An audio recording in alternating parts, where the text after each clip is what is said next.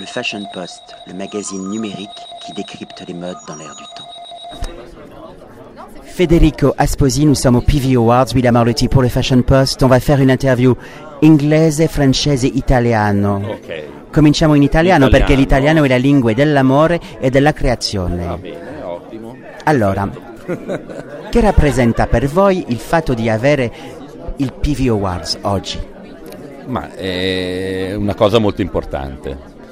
Eh, noi facciamo tanta ricerca e spesso una parte di questa ricerca viene persa.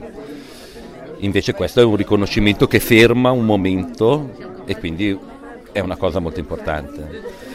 Eh, è secondo pre- la seconda volta che vinciamo questo premio, eh, adesso per il detto francese dovrà esserci una terza e quindi era molto importante vincere questa seconda volta per poter arrivare Qual è la spec- specificità vostra, delle vos- dei vostre pelli?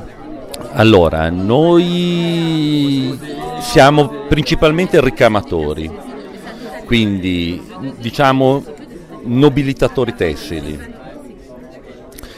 E quindi ci piace sul tessuto trasformare il più possibile.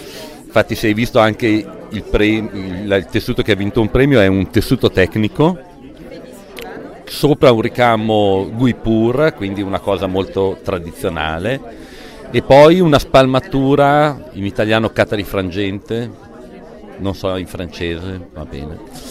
Quindi tre cose molto diverse messe assieme tra di loro per creare un qualcosa di nuovo. Noi proprio abbiamo questo gusto di mettere assieme tante cose diverse, fare dei mix, trovare delle strade nuove sempre partendo da quelle che sono le nostre macchine, che sono macchine da ricamo, e poi abbiamo anche delle macchine da needle punch, da agugliatura, e, questo mischiare tecniche, sovrapporre concetti diversi, tecnico romantico, eh, catarifrangenti addirittura una cosa esagerata, e, e da sempre la nostra ricerca, cioè sempre quello di prendere ambiti diversi e di concentrarli in qualcosa di nuovo. La ricerca al cuore della creazione. Grazie per l'intervista Federico. Io ringrazio te, grazie mille. Le Fashion Post, le magazine numérique qui décrypte les modes dans l'air du temps.